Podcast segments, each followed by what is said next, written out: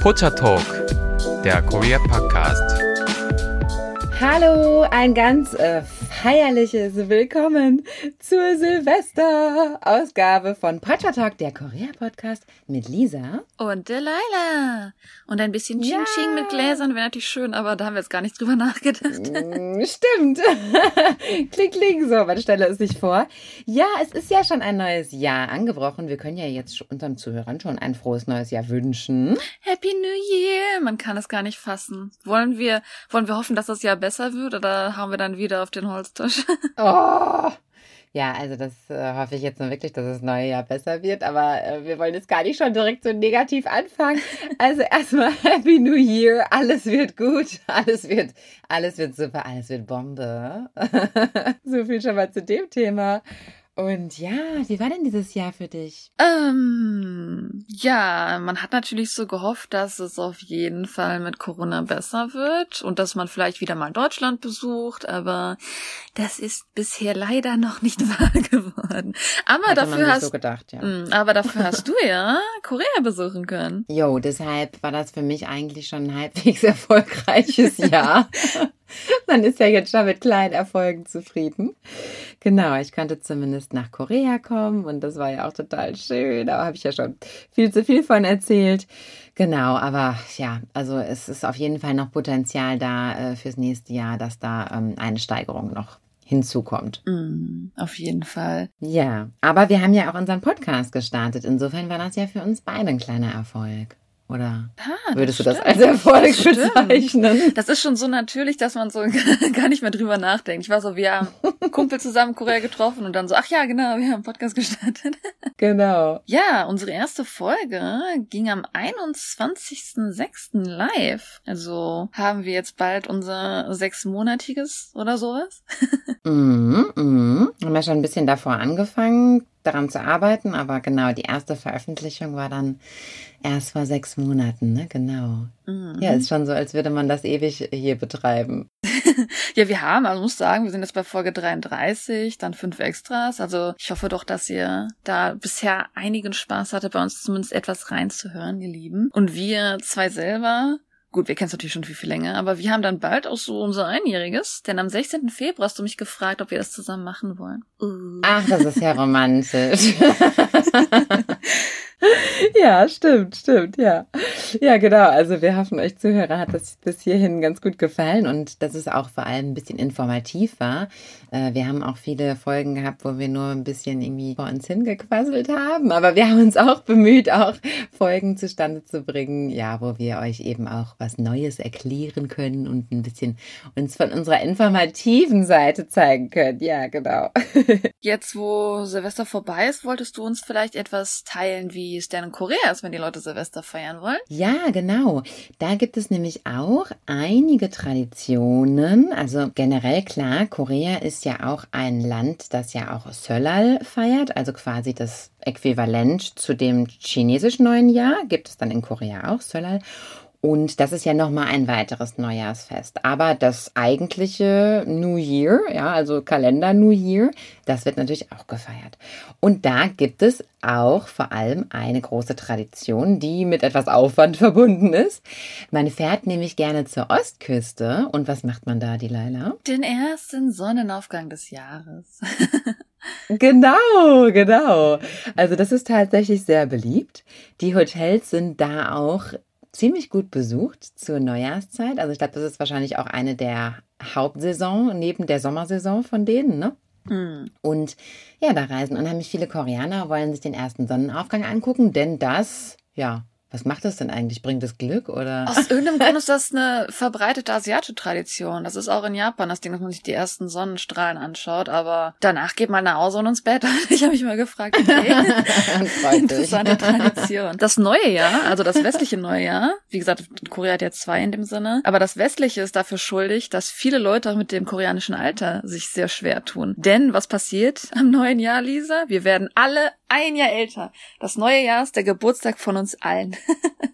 Genau, das ist ja sehr kompliziert, dieses koreanische Alterssystem. Liebe Zuhörer, falls ihr das noch nicht kennt, da, ähm, ja, wird man quasi am neuen Jahr immer ein Jahr älter, an seinem eigentlichen Geburtstag aber nicht. Deswegen gleicht sich das halt auch aus. Also es gibt ja immer dieses berühmte Beispiel, wenn ein Kind am 31. Dezember geboren wird, dann ist es bei der Geburt schon ein Jahr alt. Das heißt, in Korea hat man halt ein Jahr drauf, weil man schon ein Jahr alt geboren wird. Und ja. wenn aber dann natürlich das neue Jahr anbricht, wenn das Baby theoretisch nur zwei Tage alt ist, ist es aber im Koreanischen schon zwei Jahre alt, weil mit dem neuen Jahr ja jeder ein Jahr älter wird. Das heißt aber, wenn das Baby dann im Jahr darauf den 31. Dezember erreicht, dass es da nicht mal noch ein Jahr älter wird, sondern erst, wenn das neue Jahr wieder beginnt. Ja, also ihr merkt schon, es ist tierisch kompliziert. aber man feiert man trotzdem seinen eigenen Geburtstag, weil das natürlich der Tag ist des Jahres, in dem man dann so alt geworden ist. Man ist aber das ganze Jahr über halt schon so alt. Ja, ja. Und also im Zweifelsfall ist man halt immer ein Jahr älter, was, wo ich mich halt auch relativ schwer mit tue, muss ich sagen. Ich muss mich jetzt nicht künstlich noch älter machen. Aber naja, so ist es auf jeden Fall gerechnet in Korea, ja. Eine weitere Tradition, der sicherlich auch viele koreanische Familien vor allem nachkommen, ist es, die Neujahrsshows im Fernsehen zu gucken. Denn da gibt es am Silvesterabend viele, ja, so eine Art Award-Shows. Ähm, das gibt's in Deutschland im Grunde genommen auch, also so eine Jahresrückblick wo dann nochmal irgendwelche wichtigen Ereignisse und tollen Bands und tolle Filme und alles so ein bisschen Revue passiert. Und da werden dann eben auch die besten Schauspieler und die erfolgreichsten Musiker und so werden dann auch mit so einem Award ausgezeichnet. Also das ist auch eine äh, super wichtige Show mhm. sozusagen mhm. des Jahres in Korea und das gucken sich auch viele Leute dann gerne zu Hause an. Genau und an sich auch Dezember, also alles drumherum, Dezember ist wirklich Awards Season, weil halt das ganze Jahr zurückgeguckt wird. Ja, ja. Ja, das, das wäre es auch schon zum Thema koreanische Tradition. Klar, ansonsten man trifft sich natürlich mit Freunden, mit dem Partner, macht sich einen schönen Abend und so weiter. Also jetzt auch nichts anderes, als man das jetzt vielleicht aus anderen westlichen Ländern kennt. Genau, das wären eigentlich nur diese zwei Besonderheiten. Ja, was wir natürlich im Westen haben, ist, dass wir das Feuerwerk sehr doll leben. Und Stimmt. das hat sich jetzt ein bisschen Korea geändert. Gut, mit Corona ist das natürlich wieder naja, nicht mehr so. Aber eine Zeit lang war es so, dass es beim Lotte World oder beim Tower, dass es da so ein Konzert gab, wo dann sogar mal Feuerwerk war. Aber das Feuerwerk war halt wegen dem Konzert. An sich hat Korea nicht wirklich Feuerwerk zum neuen Jahr. Und es gibt immer die Gerüchte, oh, wenn man dahin geht, sieht man vielleicht was. Und ich weiß noch ein Jahr, da sind wir alle zu so einer Glocke gegangen und dann haben wir darauf gewartet, dass die Glocke geläutet wurde und das war's. Also ähm, da waren einige enttäuschte Ausländer in der Gruppe. Aber ja, also wer auf ein Feuerwerk hofft ähm, und nicht vielleicht in der Nähe vom Lotte Tower, ja, der wird leider kein Glück haben mit Feuerwerk. Ja, und privates Feuerwerk ist ja auch verboten. Was ich auch gut finde, weil ich hasse Feuerwerk in Deutschland. Also äh, in private. Anführungszeichen. Also die, gut, es ist nicht wie in Deutschland dieses private Feuerwerk, aber man kann mm, ja schon in mhm. Korea an den Strand gehen, hat man diese Mini-Feuerwerke, ne? Die sind ja jetzt nicht verboten. Stimmt, das wird gemacht, ne, am Strand. Aber das wird das ganze Jahr über gemacht. Das gibt's halt da keine Silvestertradition ja. so. Also mir fehlt privates Feuerwerk nicht. Ich finde, ja, Feuerwerk ist schon schön, aber auch nur, wenn das ein großes und vernünftig organisiertes Feuerwerk unter den entsprechenden Sicherheitsvorkehrungen. Eigentlich finde ich das einfach mega gefährlich gefährlich. Aber naja, dieses Jahr fällt es ja Corona-bedingt wieder aus. Hm, schade.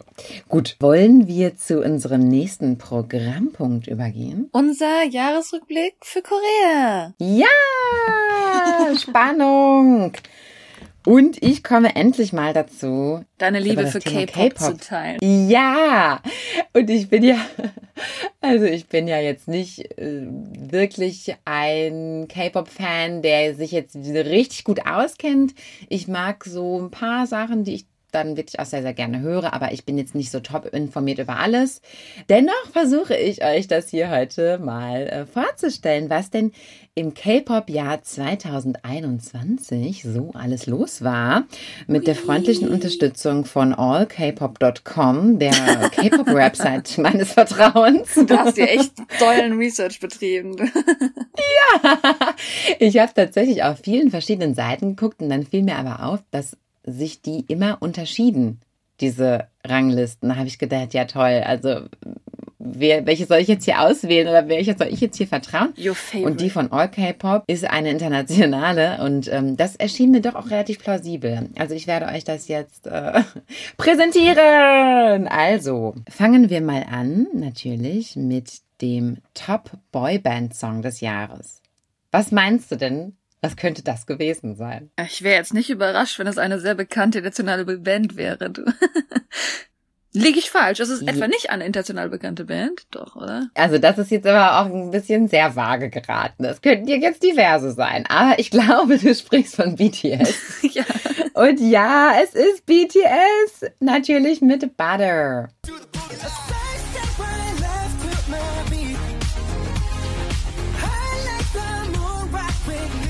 Genau. Also natürlich kennt das Lied jeder, das ist klar. Ich äh, wahrscheinlich den meisten quillt auch eigentlich schon wieder aus den Ohren raus. Um wie, wie ist es denn in Deutschland? Das würde mich mal interessieren. Wurde es oft in Deutschland gespielt? Weil ich sag mal, es ist ja bekannt dafür, dass es in den Billboard-Charts war, was ja eher amerikanischer Markt ist. Und natürlich wird es hier auch natürlich wegen den Melon-Charts auf und runter gespielt. Aber kriegt man das in Deutschland auf der Straße auch mit oder kriegt man das nur mit, wenn man sich interessiert für K-Pop? Nee, also das ist jetzt wirklich mittlerweile so weit, dass man das im normalen Radioprogramm hört oder auch hm. in Geschäften und so. Also das wird auch ganz normal gespielt. Gut, in Korea ist es halt so, da bekommt man ja ständig Popmusik ab. Absolut. Weil in jedem du weißt Geschäft, immer, was gerade ja, populär ist. Du weißt immer, was populär ist, ohne dich jemals damit zu beschäftigen, weil es halt in jedem Geschäft, in jedem Restaurant, es wird ja überall immer Musik gespielt, was in Deutschland ja nicht so ist. Also in Deutschland ist es eher seltener. Wem es aufgefallen ist, bei unserer Barfolge lief die ganze Zeit Butter im Hintergrund. ja, da, Butter, aber am Ende kam auch noch so eine ähm, Monzette. Kam noch so eine Ballade. Egal, auf jeden Fall. Äh, ja, war das natürlich der Boyband-Song des Jahres. Wen wundert es?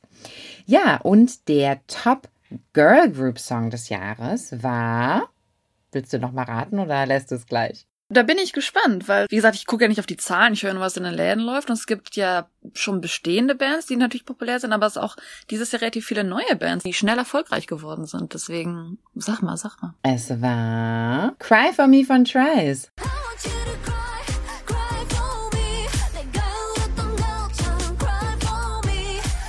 Twice ist es also wieder auch eine bekannt bestehende Band. Also es zeigt sich immer wieder, dass es meistens die großen Namen sind, die das Jahr. Ja, haben. das in der Tat. Also dieses Jahr waren es nur große Namen, das kann ich auch schon mal vorwegnehmen.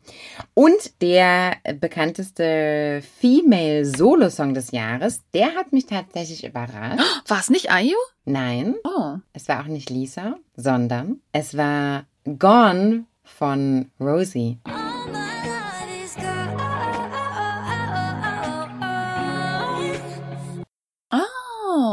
Blackpink.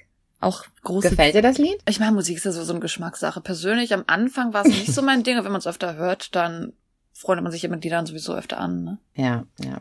Also das waren auf jeden Fall die. die du klangst ähm, jetzt gerade nicht so begeistert. Was sind denn deine? Ich mag das Lied nicht, kann ich schon so sagen. Ich finde das, ich finde das nicht gut. Also für mich war, für mich war Lisa die, natürlich Lisa, haha, natürlich Lisa die Gewinnerin des Jahres, aber äh, mich fragt ja hier keiner. Also das waren die äh, Top Boy Band, Top Girl Band und Top Female Solo Songs. Aber äh, in der eigentlichen Reihenfolge war es erstens B, äh, BTS Butter. Auf Platz zwei war Gone von Rosé, äh, Rosie. Und Trice kam erst auf dem fünften Platz. Und auf dem dritten Platz war nämlich Lisa mit La Lisa.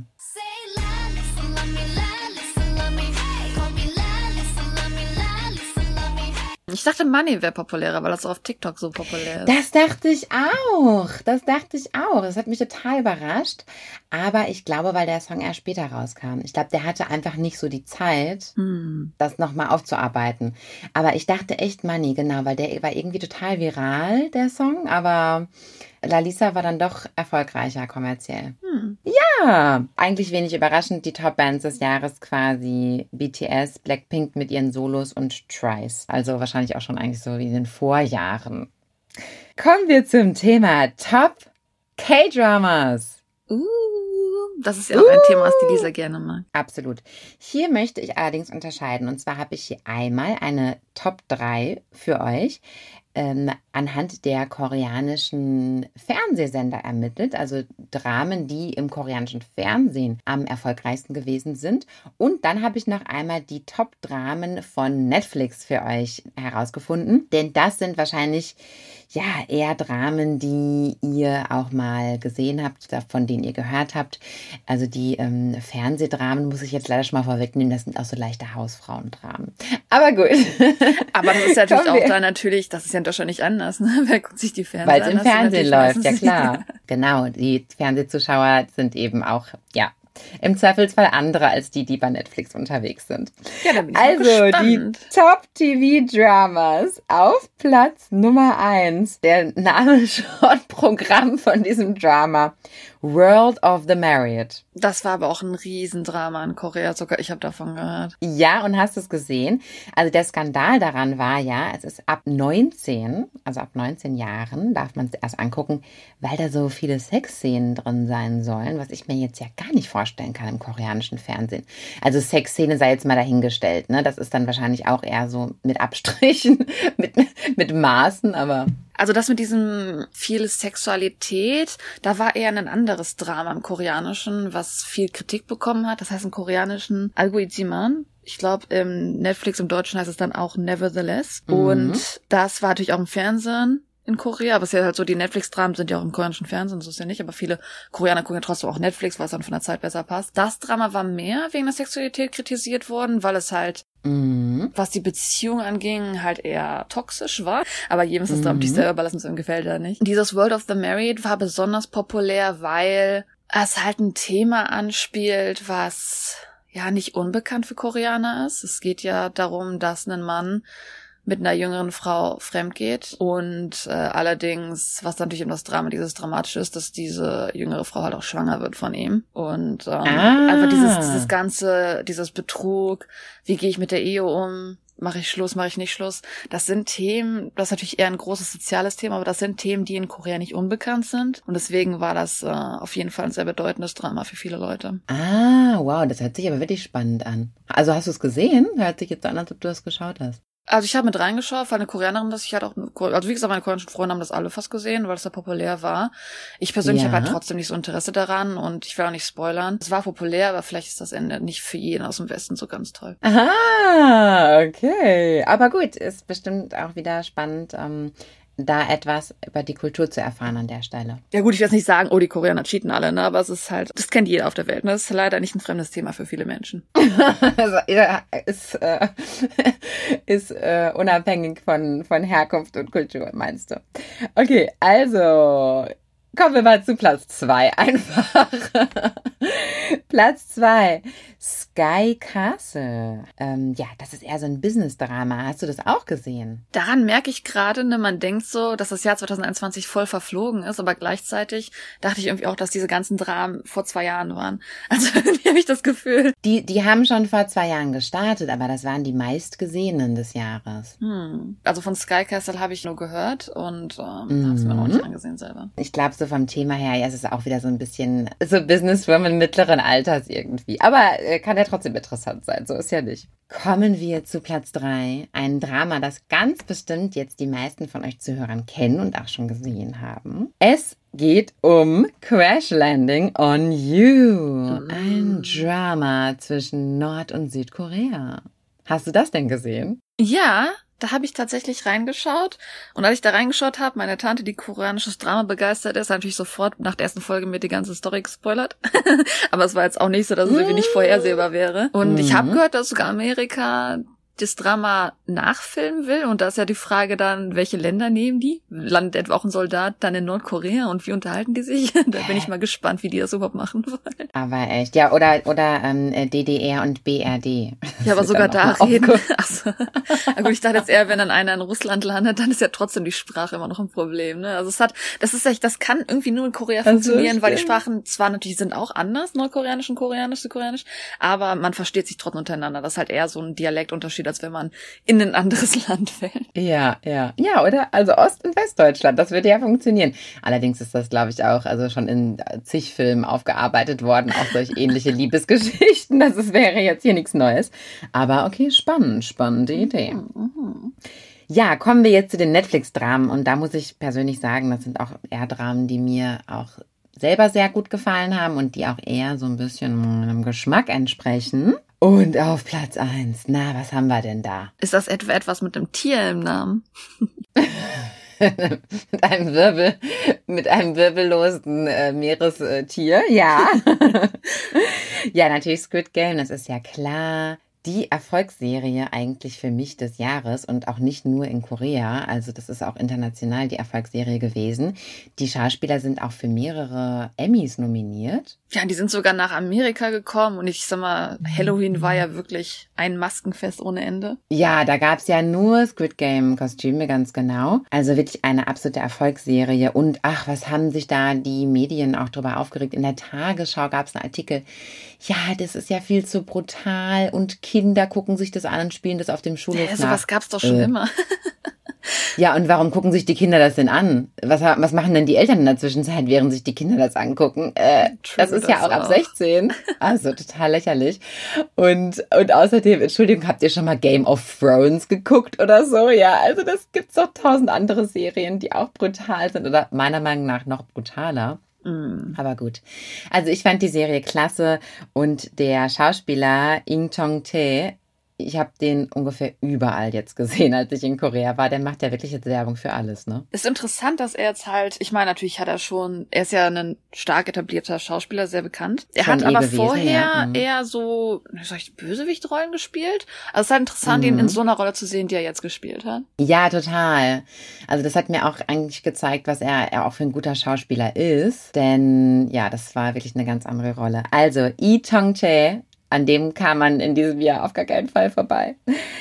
Auf Platz zwei, das kennst du wahrscheinlich nicht, oder glaube ich. Und zwar Hellbound. Doch, äh, es wurde ja so gepriesen als das neue Squid Game. Aber es geht einfach darum natürlich, dass es halt auch ein bisschen von der Story ja anders ist, basierend auf einem Webtoon. Das hat man in Korea oft, dass viele Sachen auf Mhm, Webtoons mhm. original basieren. Ich habe auch reingesehen und ich kann verstehen, warum es auch populär ist, aber ich weiß halt, warum Mhm. Squid Game populärer ist, sagen wir es mal so. Ja, aber ich, also ich bin ja auch so Fantasy-Fan und ich, das ist ja auch so ein bisschen eher so Mystery-mäßig und ach, also ich finde das schon ziemlich toll. Aber kamen erst sechs Episoden raus jetzt oder ist es das Ende? Also was halt für Netflix produziert wird, die planen natürlich damit, dass man mehrere Saisons auch hat, mehrere Staffeln hat, ne? Eigentlich schon, ne? Genau, Genau. genau.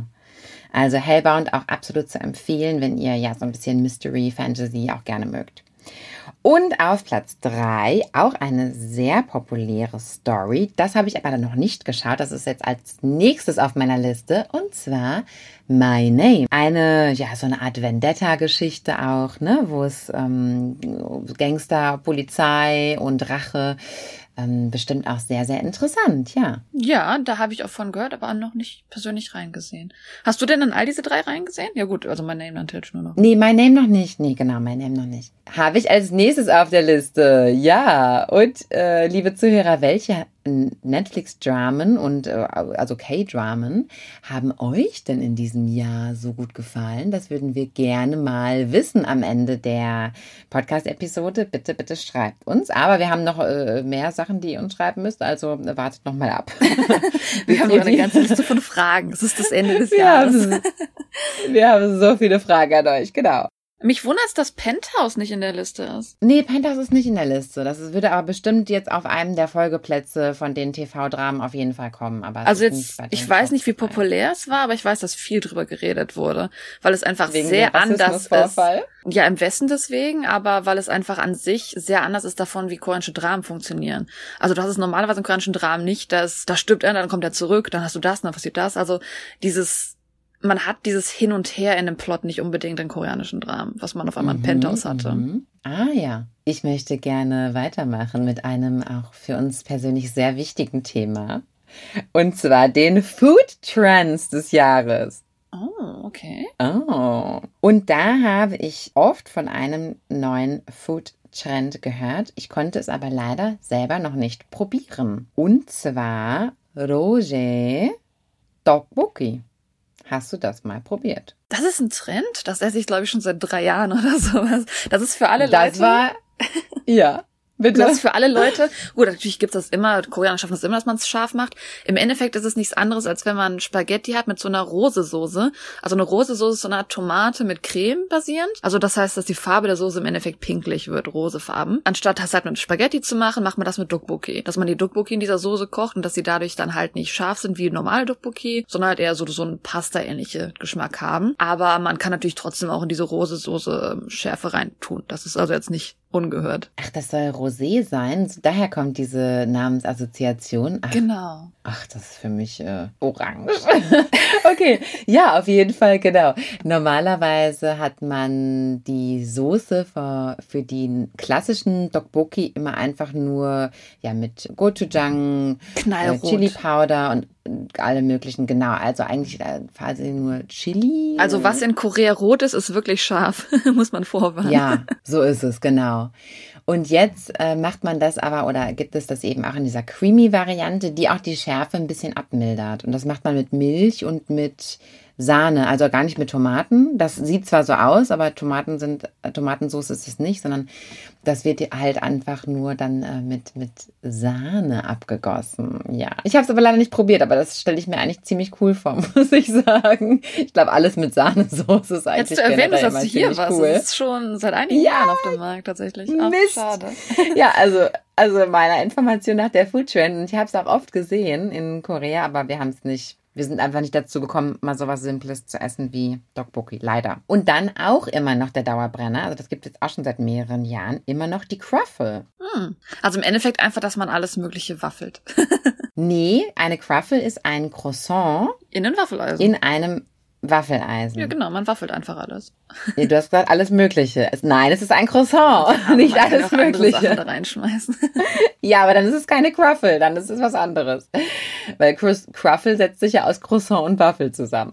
Und das kann man zu Hause auch ganz toll selber machen. Das haben wir schon mal gemacht hier bei uns. Und zwar kann man sich ja, in jedem etwas größeren Supermarkt kann man sich ja frischen Croissant-Teig kaufen. Entweder gefroren oder auch in der frische Theke, so da in der Gegend, wo auch immer diese Sonntagsbrötchen sind. Diese Knack- und Back-Teile da. Da gibt es auch meistens frischen Croissant-Teig und dann legt man sich den ins Waffeleisen und es ist einfach wirklich eine ganz frische Quaffel und es ist genau so, wie das auch in Korea gemacht wird. Und dann am besten so ein Bällchen Vanilleeis drauf und dann am besten den Rest der Woche Diät, weil das haut natürlich total rein. Macht das, das denn geschmacklich einen großen lecker. Unterschied, um ehrlich zu sein? Ach, jein, kann man sich jetzt einbilden. ich meine, der, der, Teig ist halt derselbe, aber das, es bäckt halt nicht so fluffig auf, sondern das ist von der Konsistenz her eher so kompensiert. Es ist ja eher so fest. Also, es ist ein bisschen anders und ein bisschen mehr crispy, würde ich sagen. Das ist so ein bisschen härter, das Ding dann. Hm. Naja, also probier es auf jeden Fall zu Hause mal aus für ein bisschen koreanisches Feeling. Ja, und ansonsten war die Mint-Schokolade auch sehr modern dieses Jahr. Also Mint Chocolate ist ja eine Geschmacksrichtung, die wir im Westen wahrscheinlich schon seit tausend Jahren kennen, wegen diesem After Eight, was aber, ich glaube, kein Mensch unter 60 so regelmäßig konsumiert. Ich habe immer den Eindruck, dass es eher was für Ältere oder das Design dieses. Lisa beleidigt mich gerade über ein Telefonat.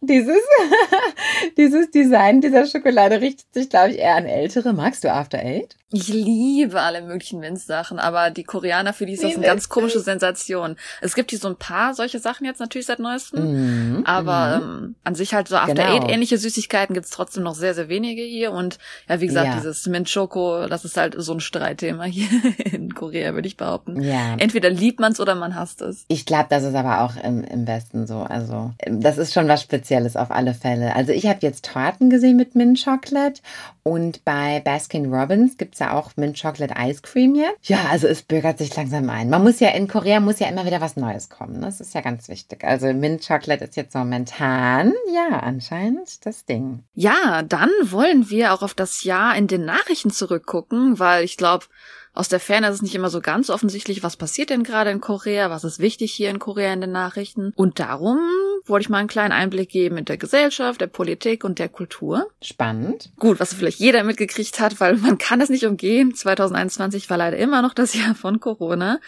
Und hier in Korea war es nicht anders. Seit Juli fing es eigentlich an, dass man offiziell von der vierten Welle spricht und wir eigentlich Tag zu Tag immer wieder neue Rekord mit den Neuinfizierungen aufgestellt haben. Du hast ja das Glück gehabt, Lisa, als du dann gekommen bist im November, wurden ja die Sachen gelockert. Man hat gesagt, okay, wir wollen jetzt Schritt für Schritt zurück auf die Normalität hinkommen. Aber jetzt mit der Omikron-Variante und wo dann wieder die ganzen Regeln verschärft werden mhm. müssen, hat Korea gesagt, äh, ich glaube, dieser Weg zurück zur Normalität schaffen wir noch nicht. Und jetzt die Woche hat Korea entschieden, dass wir wieder härtere soziale Distancing Rules haben. Wir wollen wieder zurückgehen auf, auf die Regeln, dass man nur bis neun Uhr abends aufhaben kann. Man will die Personenmengenzahl wieder runterkurbeln. Also im Endeffekt der Weg zum Zurück ist leider immer noch ein langer, langer Weg. Wenn ich schon dieses Wort Omikron höre, kriege ich schon eine Krise.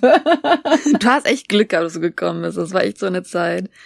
Ja, dann in Korea, was in den Nachrichten 2021 wirklich eigentlich so eines der größten Themen war, war die sogenannte MZ-Generation. Und das ist nichts anderes als dieses Millennial Z-Generation, was wir gerade haben. Aber in dem Sinne, dass man die Blase so ein bisschen verteilt. Und zwar alle, die zwischen 1980 und 2000 geboren sind. Also nicht wirklich diese Schnittgrenze von den Millennials, sondern auch ein bisschen weiter noch in die Z-Generation reingehen. Mhm. Dass das so die größten Stimmen waren, was halt so sozioökonomische Themen anging, dass sie da wirklich am meisten dann eine laute Stimme hatten und dadurch auch viel die Politik beeinflusst haben, wie dieses Jahr entstanden ist. Auch in Korea? Also jetzt hier in Korea, die MZ-Generation natürlich. Das ist ja, ja spannend.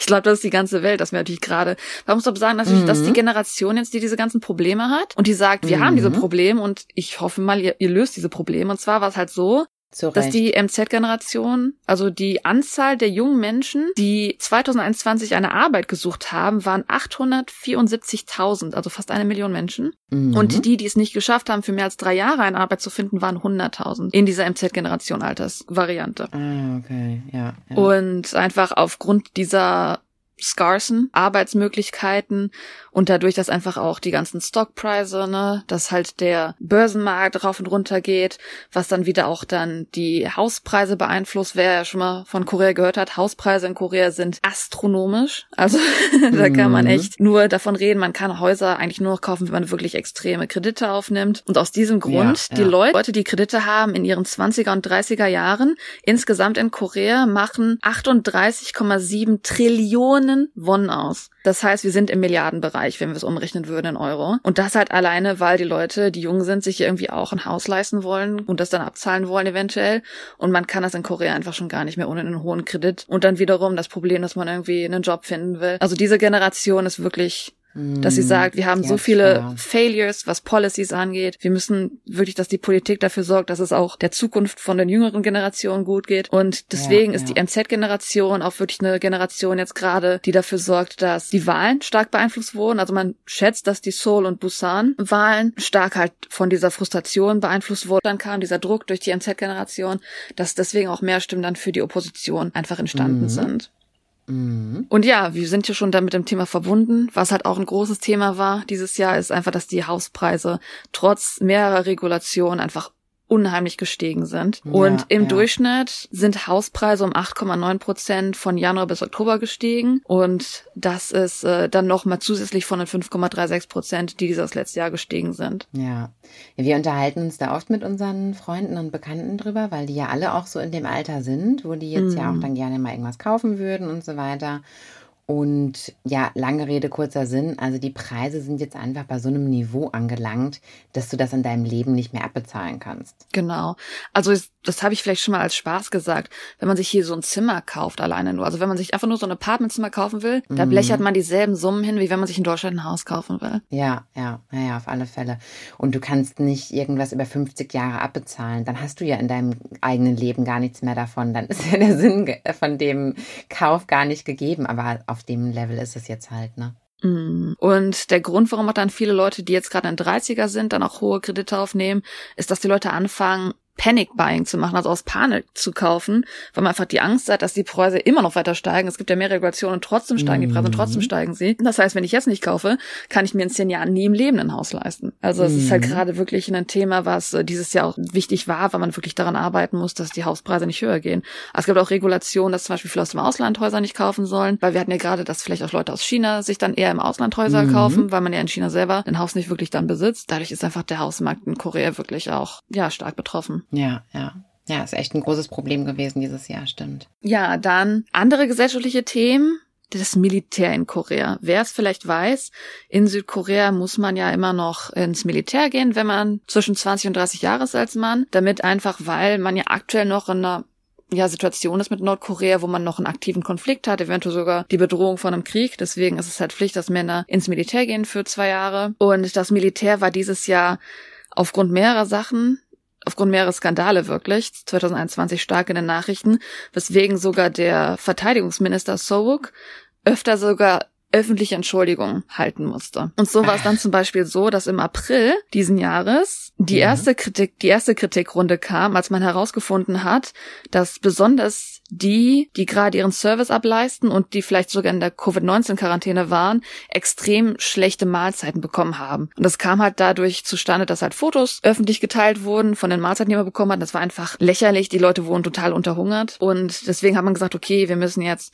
das Budget erhöhen, dass die Leute halt auch äh, besseres Essen kriegen. Hat sich dann dafür öffentlich entschuldigt, dass natürlich mit dem Essen nicht so okay ist. Dann kam es aber dann dazu, Oh, das dass ist auch ja krass. ja, es ist, dann kam es im Mai dazu, dass eine Offizierin, die in der Air Force war, sich das Leben genommen hat, nachdem sie sexuell missbraucht wurde. Ja, ja. Nachdem sie sexuell missbraucht wurde von einem Kollegen. Und nur ein paar Monate danach hat sich noch eine Navy-Mitglied dann auch das Leben genommen, nachdem sie auch sexuell belästigt wurde. oh Gott, das ist ja hart. Deswegen hat dann das Verteidigungsministerium jetzt angefangen, dass sie Meetings halten wollen für die ganzen Taskforces, damit sie einfach diese Sexverbrechen in den eigenen Reihen besser ja, verstehen, dass sie damit drüber reden soll, damit sie auch besser erkennt werden können. Um Aber die Prävention, halt ja. Aber das Ah, ist halt klar. bisher alles natürlich noch nicht so wirklich schnell vonstatten gegangen und die Kritik ist auf jeden Fall Nee. hoch, weil das natürlich nicht der Fall sein sollte. Ne? Oh. Und weiterhin wird einfach die Fähigkeit des Militärs in Frage gestellt, weil sie zum Beispiel im Februar mehrmals es nicht geschafft haben, einen Nordkoreaner zu entdecken, der auf Kameras gezeigt wurde, der versucht hat, nach Südkorea zu kommen, aber er wurde einfach mehrmals einfach nicht auf den Kameras entdeckt. Okay. Das ist alles. ja, Militär ist natürlich in Korea an sich ein großes Thema und man muss einfach sehen, wie sich das natürlich weiterentwickelt. Äh, ein anderes Thema, was Mhm. vielleicht dann eher auch ein bisschen düsterer ist, sind natürlich die ganzen Verbrechen, die ein bisschen passiert sind, die viel auch natürlich die Gesellschaft beeinflusst haben. Und vielleicht erinnert ihr euch, dass 2020, Ende letzten Jahres, war eine, ein kleines Mädchen, 16 Monate nur, namens Jongin, in den Nachrichten, weil sie von ihren Adoptiveltern für 271 Tage, also so circa acht Monate, missbraucht und fast sogar gefoltert wurde, bis sie dann letztendlich am 13. Oktober 2020 aufgrund ihrer Verletzung starb. Und das war natürlich ein Riesenthema, dass ein Kind so missbraucht werden konnte, dass sie im Endeffekt ein 16 Monate altes Baby missbraucht worden konnte und dadurch starb, dass einfach äh, solche Kindesmissbrauchfälle viel härter behandelt werden müssen. Man hat einfach so gehofft, okay, jetzt mit Ende 2020 arbeitet man dran, es wird besser. Leider war es aber so, dass dieses Jahr halt dann es leider nicht unbedingt das Ende war und ein Paar wurde dieses Jahr schuldig gefunden dafür, dass sie ihre zehn Jahre alte Nichte zu Tode gefoltert haben im Februar mit der Involvierung von Wasser. Torture Mhm. und haben aber dafür dann respectively, also jeweils 30 Jahre und 12 Jahre Gefängnisstrafen Ach bekommen. ja, das ist ja schon mal ganz nett. Immerhin. Also, Wer vielleicht die koreanischen Strafsysteme kennt, der weiß, dass diese Zahlen höher sind, als was man sonst gewohnt ist. Also da ist auf jeden Fall die Hoffnung, dass umso härter die Strafen werden, dass es vielleicht ja hilft, aber im Endeffekt Monster muss man leider Ja, vorher solche- finden. Es gibt ja, es gibt's ja in Deutschland auch immer wieder, dass irgendwie solche Fälle passieren und man denkt sich, was sind das für Menschen? Aber das Schlimme ist halt, dass ja Strafen da auch nur geringfügig oder im Rahmen da nur abschrecken können, weil die sind ja einfach psychisch gestört. Die Genau. denken ja noch nicht mal so weit nach dem Motto, oh, da könnte ich ja dafür bestraft werden. Die sind ja einfach so durch, die Leute, also grauenhaft. Okay, gut, ein kleiner Exkurs zu der, Nee, ich bin noch nicht der durch. grauenhaften. Oh nein, was kommt denn jetzt noch? Ja? Ähm, ja, im selben Monat leider war auch ein Vater dafür schuldig gefunden worden, dass er sein neugeborenes Baby mit ähm, geschlossener Hand geschlagen hat. Und ein weiterer Mann wurde auch festgenommen im April dafür, dass er sein adoptiertes Kind zu Tode geschlagen hat. Also wieder gerade ein großes Problem mit Adoptivkindern, dass die schlecht behandelt werden und dass da bessere Regeln eingeführt werden müssen. Ein ganz anderes großes Thema, was wir auch schon mal angesprochen haben, ist Stalking gewesen dieses Jahr. Oder an sich halt Mhm. Gewalt gegenüber von Frauen. Vielleicht hast du davon gehört, Kim Tae-hyun 25, wurde im Oktober zu Lebenshaft verurteilt dafür, dass er eine Frau und die Mutter der Frau und die kleine Schwester der Frau im März zu Tode erstochen hat, nachdem er sie gestalkt hat im Endeffekt. Also er hatte keine Connections zu ihr, hat sie Mhm. einfach nur gestalkt, hat ihre Wohnung gefunden, hat sich da eingelassen, dann die Mutter die kleine Schwester ermorden, dann darauf gewartet, dass dann die Frau, die er gestalkt hat, zurückkam und hat sie dann halt auch erstochen. Das war hab ein ganz, ganz großes. Thema dieses Jahr. Jetzt vor kurzem hat leider auch erst Das Problem bei den Stalking-Cases ist halt, dass man das Gefühl hat, dass die Polizei einfach versagt hat, weil im November und im Dezember jeweils gab es nochmal zwei solche Stalking-Fälle, die im Tode geendet haben. Und bei beiden wurde die Polizei informiert und hat aber gesagt, ah, der scheint gerade jetzt aber keine bedrohende Gefahr zu sein. Der hat sich ja freiwillig bei der Polizei gemeldet. Also haben sie ihn erstmal nicht, ja, festgehalten. Und was passierte kurz Zeit danach? Er hat dann trotzdem die Stalking-Leute, also er hat dann trotzdem die Stalking-Victims im Endeffekt ermordet. Mm. Ja, auch das ist ja auch in Deutschland immer ein großes Problem. Also ich ähm, habe das glücklicherweise noch nicht erlebt, aber man hört das ja auch öfters, dass halt solange dann da keine Straftat passiert, kann dann da nichts gegen gemacht werden und so. Schlimm. Solange der nur guckt sozusagen und das ist halt auch total. Ja, aber das war das Schlimme jetzt in dem. Dezember-Fall tatsächlich. Also es war Mhm. nur wenige Tage. Wer Interesse daran hat, kann das auch noch finden in den Nachrichten. Mhm. Er hat die Frau, die er gestalkt hat, gekidnappt. Ist aber dann freiwillig zur Polizei, also er hat sie in Seoul gekidnappt, ist nach Daegu gefahren, Ja. hat sich aber dann freiwillig in Daegu bei der Polizei gemeldet, also haben gesagt, ah, okay, du hast dich hier freiwillig gemeldet, klar, du hast sie gerade zwar entführt, aber hey. Und haben ihn dann gehen lassen. Man hätte ihn eigentlich festhalten müssen, weil er hat sich dann im Endeffekt dann doch wieder an ihr gerecht. Das Oh Gott, wie ist eine ganz schlimme Situation gewesen. Gut, gehen wir weiter. Total interessante Themen. Ja. Politik.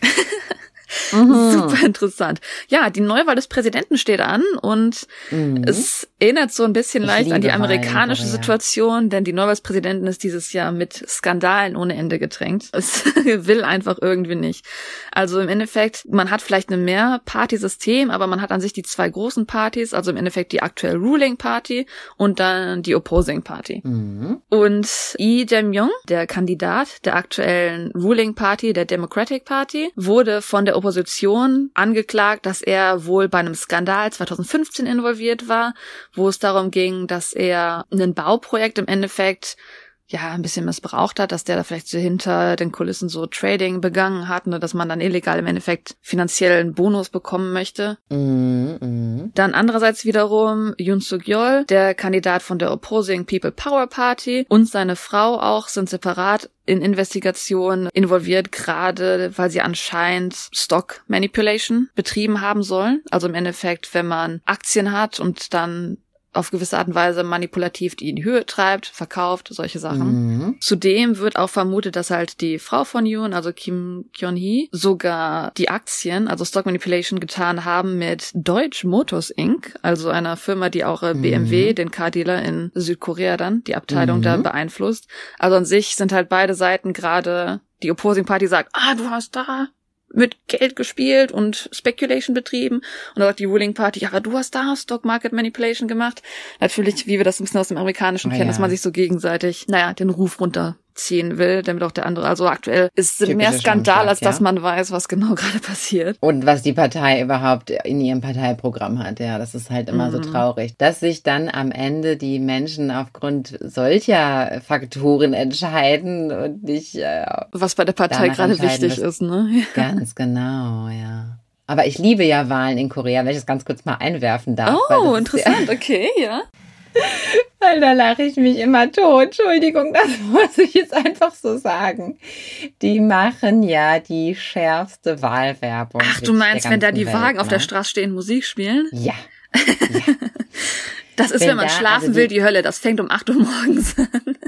Genau, also für euch Zuhörer, die Leute fahren dann mit so einer Art Werbetruck. Mhm. Die sind dann manchmal offen, manchmal zu, dann wird nur über Lautsprecher was gesagt, dann wird Musik gespielt. Das ist wie Kölner dann Karneval. An, das ist wie Kölner Karneval, so ist es. Und dann halten die an irgendwelchen Ecken an und dann machen die da eine Show mit Tanzen und das ist einfach der Knaller. Und natürlich verstehe ich die Texte jetzt nicht bis ins letzte Detail, aber die singen dann natürlich schon so nach dem Motto, yeah, er ist unser Neuer Held. Superpräsident, Ja, genau. wählt ihn, ja. Und das ist einfach so witzig, wenn man sich das mal umgekehrt vorstellen würde, ja. Das würden die jetzt für Angela Merkel oder so, Angela, Superpräsident, ja. Keine Ahnung, das ist einfach so absurd. So richtige Fanboys, yo. So richtige, ja, es ist einfach, also es ist wirklich, sorry, es ist wirklich amüsant. Da müssen wir mal so für unseren sagen. Blog Dramen raussuchen, wo man das so ein bisschen miterlebt für die Leute, die nicht in Korea sind. Weil es gibt Ja, Dramen, wo das ein bisschen gezeigt wird von einer Person, die gerade dann sich auf die Wahl ausstellen lässt. Also das ist das auf jeden Fall ein Thema. auch bei YouTube. Da kann man Mm. bestimmt nachher in unserem Blog mal was verlinken, du. Das, das müsst ihr gesehen haben, Zuhörer. Okay. Nächstes Thema. Dann weiter politisch und aber auch historisch bedeutend. Wir haben ihn schon mal angesprochen bei unserer ersten True Crime Folge, Chondu One. Nee, warte, nicht bei unserem. Mhm. War True Crime damals? Mhm. Doch, war True Crime. Ne? Da habe ich erklärt, dass es die ganzen Aufstände 1987 gab. Ja. Chon Duan war der regierende Präsident zu der Zeit, der dann durch die demokratische Bewegung abgeschafft wurde. Und Lo Tae-woo ist ja der, der daraufhin gekommen ist und das mit der demokratischen Bewegung unterstützt hat. Im Nachhinein wenn wir über die Geschichte in Korea reden, werdet ihr merken allerdings, dass die beiden tatsächlich befreundet waren und dieser Coup nicht so ganz wirklich dem Volke zu Dienste war, sondern Lo Tae-woo hat halt auch einiges Mhm. natürlich gemacht, was dann eher Chon Du-wan zuguten kam und andersrum wieder. Diese beiden Personen, Lo Tae-woo und Chon Du-wan, sind beide dieses Jahr verstorben und das waren halt auch wieder große Nachrichten, weil im Endeffekt man wieder zurückgeblickt hat auf die Geschichte, was eigentlich passiert war. Beide waren halt deswegen natürlich stark kritisiert, weil einfach 1987 ging ist ja vorbei, damit dass man diese Militärregierung hatte. Aber 1980 war diese große Pro-Demokratie-Aufstände in Gwangju. Auch wenn es unter der Regierung von Chon Du-wan war, waren beide auf eine gewisse Art und Weise dafür auf jeden Fall involviert. Und Lo ist am 26. Oktober diesen Jahres im Alter von 89 Jahren gestorben, nachdem er lange Zeit mit Prostate Cancer gekämpft Prostata? hat. Prostatakrebs. Und am 23. November, also nur wenig später daraufhin, ist John aufgrund von Alzheimer und weiteren Sachen, weiteren Krankheiten im Alter von 90 Miscellaneous gestorben. anderen. Ja. My ich weiß leider die deutsche Bezeichnung nicht unbedingt dafür. ja, ist auch nicht so wichtig. Ja, die beiden waren tatsächlich, wie gesagt, man hat vielleicht das Gefühl, wenn man so ungefähr nur die Geschichte sich anguckt, dass die Gegenspieler waren, weil Chon Duan ja der Militärregierung angehörte und Lo Tae-woo die Demokratie angefangen hat. Aber tatsächlich beide waren Klassenkameraden in der koreanischen Militärsakademie und haben eine starke Freundschaft angefangen und haben dann tatsächlich zusammen sogar beim Military Coup am 12. Dezember 1979 gearbeitet, wo er dann schon das erste Mal die Power dann bekommen hat, dass er die Militärregierung gestartet hat. Genau, und deshalb waren die auch im Grunde verantwortlich für auch eigentlich viele Tote, ne, die dann Ja, genau, weil kurz darauf war, wie gesagt, der Guangzhou-Aufstand, der wirklich mit Genau. absoluter Gewalt beantwortet wurde. Und wie gesagt, die offiziellen Daten sind ja, dass nur wenige gestorben sind, aber offiziell sagt man, dass man auf jeden Mhm. Fall im Tausenderbereich ist. Ja, ja. Dann 1987 fing es ja an, dass diese Pro-Democracy, also Pro-Demokratie Sachen wirklich an Hand genommen haben und dadurch dann halt Roe auch gewählt wurde. Aber im Endeffekt waren ja beide in diesen ja, Verbrechen involviert, was dann im Nachhinein aufgeflogen ist. Und beide Präsidenten waren tatsächlich dann auch im Nachhinein verurteilt und sogar ins Gefängnis verurteilt wurden, aufgrund ihrer Mhm. Beziehung zu dieser Guangzhou-Situation und wurden allerdings da 1997 aufgrund von einem Presidential Pardon, also im Endeffekt, wenn der Präsident sagt, okay, wir haben euch jetzt vergeben, wurden sie im Endeffekt Ja. 1997 freigesprochen. Und Roe, also Lo Tae-woo, wurde tatsächlich eine Staatsbeerdigung gegeben, weil er die Jahre daraufhin sich bemüht hat, das wieder gut zu tun, hat sich oft entschuldigt, er hat versucht, seinen Ruf wieder ins Positive zu ziehen, dass er für die Leute ist. Und Chon Do-wan hat Mhm. das selber nie getan und deswegen wurde ihm keine Staatsbeerdigung gegeben, im Endeffekt. Genau, das war ein großes Ding, ne, dass das quasi einfach ähm, so äh, wortlos ähm, ignoriert wurde, ne, sein Genau. Sterben. War nicht wortlos, aber es war halt, das war halt, wie soll ich Extra sagen? ignoriert, ja. Genau, man hat so gesagt, ja, ja, das ist das Zeichen, dass wir klar sagen, du hast deine Schuld. Wir vergeben Mhm, dir aktuell mhm. nicht. Gehen wir mal zu den positiven Themen. Juhu. Kultur. Ich bin dabei. Kulturenrückblick. Ja, hast du im Endeffekt ja schon angesprochen, weil wir gerade über K-Pop gesprochen haben, K-Dram, dass einfach die wachsende Beliebtheit von koreanischen Medien im Westen wirklich natürlich auch in Korea gefeiert wurde. Man hat ja ne, durch Corona sowieso nur blöde Sachen gehabt. Also war man natürlich begeistert davon, dass äh, erstmal BTS so erfolgreich war mit den Billboard-Charts, dass sie auch wirklich dann nach Amerika kommen konnten jetzt Ende diesen Jahres, dass sie so große ausgezahlte Konzerte hatten, dass sie auch den bedeutenden Preis bekommen haben, Artist of the Year bei den AMAs. Und dann natürlich, dass Squid Game so ein globales Phänomen geworden ist. Das ist ja auch Mhm. total toll im Endeffekt gewesen. Und dass sogar der Film Minali Oscar nominiert wurde. Mhm. Und gerade Minali ist für viele Koreaner bedeutend, weil es ja an sich erstmal ein cinematisches Werk ist, was auch wirklich dann von den Oscars gekürt wurde. Und es ist ja auch geschrieben und Regie geführt vom Koreaner-Amerikaner Lee Sak-chong. Und es ist ja auch basierend auf seinen Kindheits- Erfahrungen, Erinnerungen und er wollte das halt in, ins Spotlight stellen. Und besonders eine in Korea sehr berühmte Schauspielerin schon. Yoon Yoo Jung hat ja dann auch eine exzentrische Großmutter in Minali gespielt und dafür mhm. als beste unterstützende Schauspielerin ein Academy Award gewonnen, was natürlich extrem bedeutend ist für die Koreaner, dass einfach auch eine, eine eingesessene, bedeutende Schauspielerin einfach mal im Ausland gekürt wurde. Ja, Finde ich auch toll. Ja, das sind die Kultursachen, die auf jeden Fall populär waren. Und was vielleicht ein paar Leute gehört haben, Korea hat dieses Jahr seine erste eigene Rakete gelauncht. Hast du das gehört? Davon habe ich nein, davon habe ich nichts gehört. Und zwar die KSLV. Also ein Raumfahrtprogramm. Zwei? Oder genau, eine, also Korea oder eine, hat. Oder eine Bombe. Ach so, nein, keine Bombe. Ich glaube, da würden die weltweit Probleme kriegen. Und zwar Südkorea hat seine erste eigene Space Rocket, KSL V2, mhm.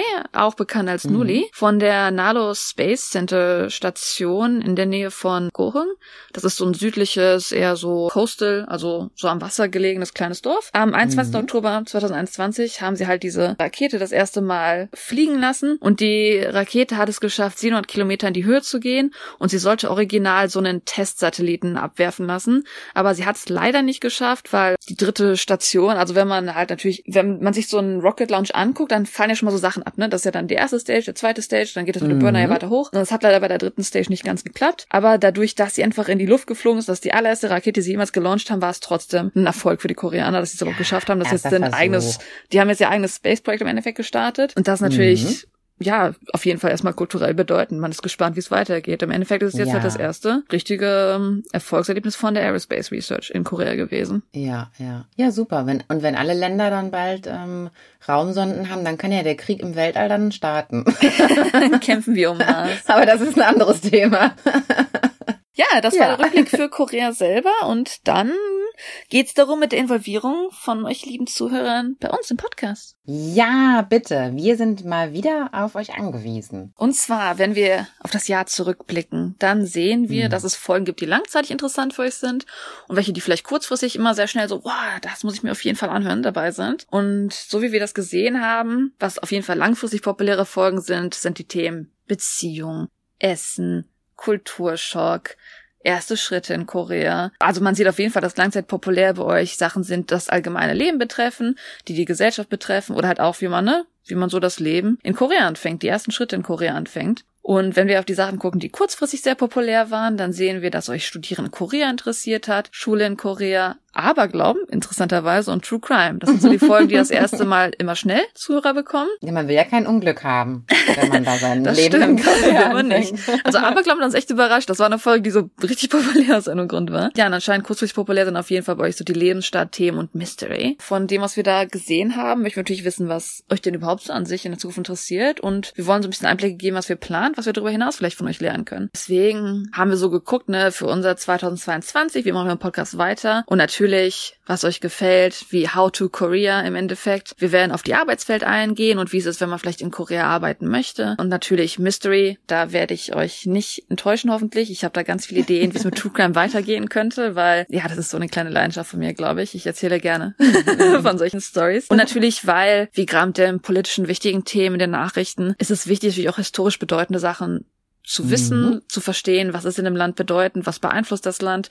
Und deswegen werden wir auch natürlich wichtige Tage jetzt dieses Jahr nicht vergessen, weil unser Podcast hat ja im Juni angefangen im Endeffekt. Und was wir aber vor Juni haben, ist ja im April die Sewol-Tragödie. Dann haben wir im Mai die Guangzhou-Aufstandssachen und auf diese Themen möchten wir uns natürlich dann auch zu der Zeit, an die man sich dran erinnert, dann noch ansprechen, damit ihr so ein weit gefächertes Feld bekommt von was ist historisch bedeutend, was ist ein How-To in Korea, wenn man nach Korea kommt. Und darüber hinaus würden wir natürlich gerne wissen, was euch außerhalb der bereits vorgestellten Themen vielleicht noch in 2022 interessieren würde. Ja, ihr habt uns ja schon öfters auch mal E-Mails geschrieben, worüber wir sehr, sehr froh sind. Vielen, vielen Dank dafür. Da gab es auch einige Themenvorschläge, die wir auch noch nicht abgearbeitet haben. Da hat euch zum Beispiel das Thema Religion interessiert. Ich erinnere mich an das Thema Urlaub. Wie machen Koreaner Urlaub? Ähm, das Thema Geschlechterrollen, also das ist auch eine meiner großen Themen sozusagen, mhm. ja, also die Männerrolle und ähm, die Rollenerwartungen generell und so weiter. Also da wollen wir auch noch mal drauf eingehen. Ja, also es geht im nächsten Jahr so weiter, wie ihr es jetzt schon kennengelernt habt. Ja, wir möchten euch wirklich bunt gefächert informative Themen, lustige Themen, historische Themen, ernste Themen ähm, ja alles Mögliche, damit ihr wirklich einen tollen Rundum-Eindruck ähm, von Korea bekommen könnt. Und da wäre es natürlich interessant zu wissen, wenn wir uns so die populären Folgen bisher ansehen, fand ich das sehr interessant, weil gerade wenn wir so E-Mails von euch bekommen, dann heißt es sehr oft so, ja, ich habe nur so leichtes Interesse an Korea, vielleicht mal Tourismus oder so. Aber viele mhm. der populären Themen bei uns sind diese wirklich How to Start a Life in Korea Themen. Mhm, und das finde ich sehr interessant, dass vielleicht auch, wenn ihr gar kein Interesse habt, nach Korea zu kommen, gibt es andere How to Start Your Life in Korea Themen, die euch vielleicht noch interessieren könnten, an die wir gar nicht gedacht haben. Weil vielleicht genau. wir einen ganz anderen Blick auf Korea haben. Und was ich auch sehr genau. amüsant fand, dass viele der beliebtesten Folgen von uns unsere besonders langen Folgen sind. Also diese 60 Minuten plus Folgen. Mhm. Und wir dachten immer so, oh, wir wollen keine 30 Minuten machen, so lange hört uns zwei Leuten eh nicht zu, aber wir, ähm, wir quasi strippen. Wir schaffen das nicht immer so gut, dass wir nur bei 30 Minuten bleiben. Aber es wäre interessant. Also gefallen euch lange Folgen tatsächlich besser oder teilt euch einfach lange Folgen lieber auf? Sind die kurzen Folgen trotzdem mehr beliebt? Also bei euch persönlich hört ihr euch lieber kurze Folgen an, lieber lange Folgen? Einfach mal zu sehen, was so eure Vorlieben sind. Ja, wir wollen alles wissen. Und zwar an pottertalk at gmail.com. Und das ist P-O-C-H-A-T-A-L-K at g-m-a-i-l.com.